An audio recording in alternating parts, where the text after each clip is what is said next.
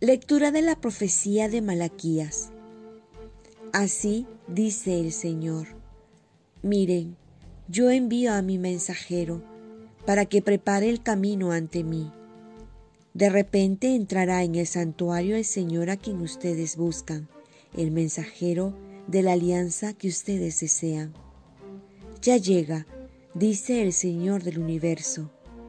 ¿Quién podrá resistir el día de su venida? ¿Quién quedará en pie cuando aparezca? Será un fuego de fundidor, una lejía de lavandero. Se sentará como fundidor que refina la plata.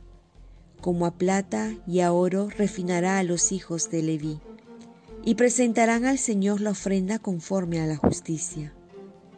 Entonces agradará al Señor la ofrenda de Judá y de Jerusalén, como en los días pasados, como en los años antiguos.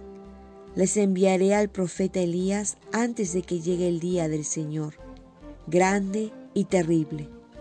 Convertirá el corazón de los padres hacia los hijos y el corazón de los hijos hacia los padres, para que no tenga que venir yo a destruir la tierra con el exterminio total. Palabra de Dios. Salmo responsorial. Levántense, alcen la cabeza, se acerca su liberación. Señor, enséñame tus caminos, instruyeme en tus sendas, haz que camine con lealtad. Enséñame, porque tú eres mi Dios y Salvador. Levántense, alcen la cabeza, se acerca su liberación. El Señor es bueno y recto, y enseña el camino a los pecadores. Hace caminar a los humildes con rectitud, enseña su camino a los humildes.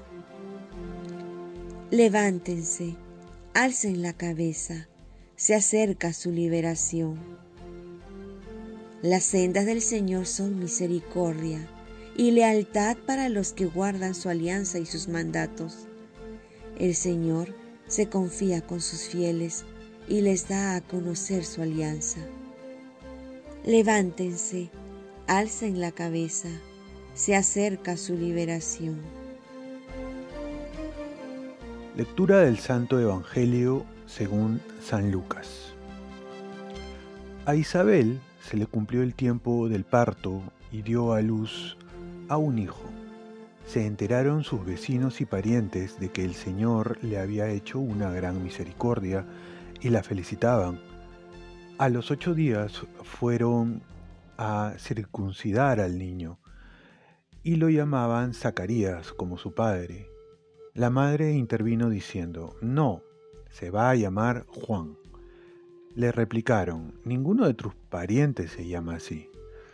Entonces preguntaban por señas al padre cómo quería que se llamase. Él pidió una tablilla y escribió, Juan es su nombre. Todos se quedaron extrañados.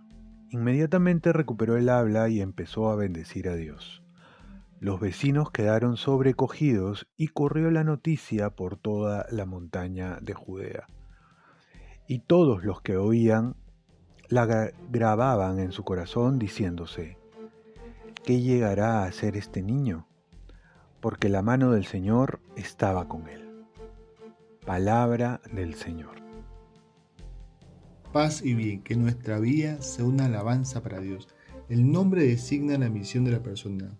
Juan significa Dios sea compadecido.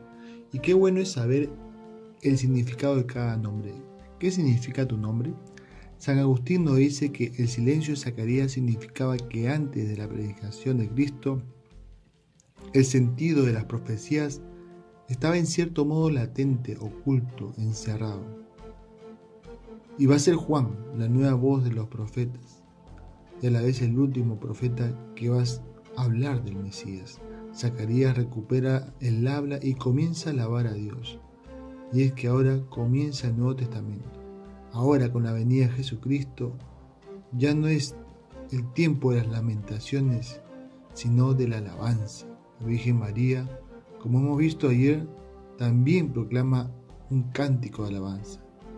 Y es que nuestra vida con Cristo tiene que ser una alabanza continua, una alegría por todas las proezas que Dios ha hecho a favor de la humanidad. No podemos ser cristianos tristes, ya decía el Papa Pablo VI, que no se puede llevar adelante el Evangelio con cristianos tristes, desesperanzados, desanimados. ¿Anunciamos el Evangelio con tristeza? Ahora, en esta Navidad debemos transmitir la alegría de Jesús más que los regalos de Jesús. El Evangelio como buena noticia más que una obligación que hay que transmitir. Porque hemos de estar convencidos que el mejor y el mayor regalo que la humanidad recibe es la venida de Cristo. Oremos, Virgen María, ayúdame a ser un cristiano alegre y que se cumpla en mí la misión que Dios me ha dado.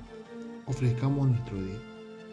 Dios Padre nuestro, yo te ofrezco toda mi jornada, mis oraciones, pensamientos, afectos, deseos, palabras, obras, alegrías y sufrimientos, en unión con el corazón de tu Hijo Jesucristo, que sigue ofreciéndose a ti en la Eucaristía para la salvación del mundo. Que el Espíritu Santo que guió Jesús sea mi guía y mi fuerza en este día para ser testigo de tu amor.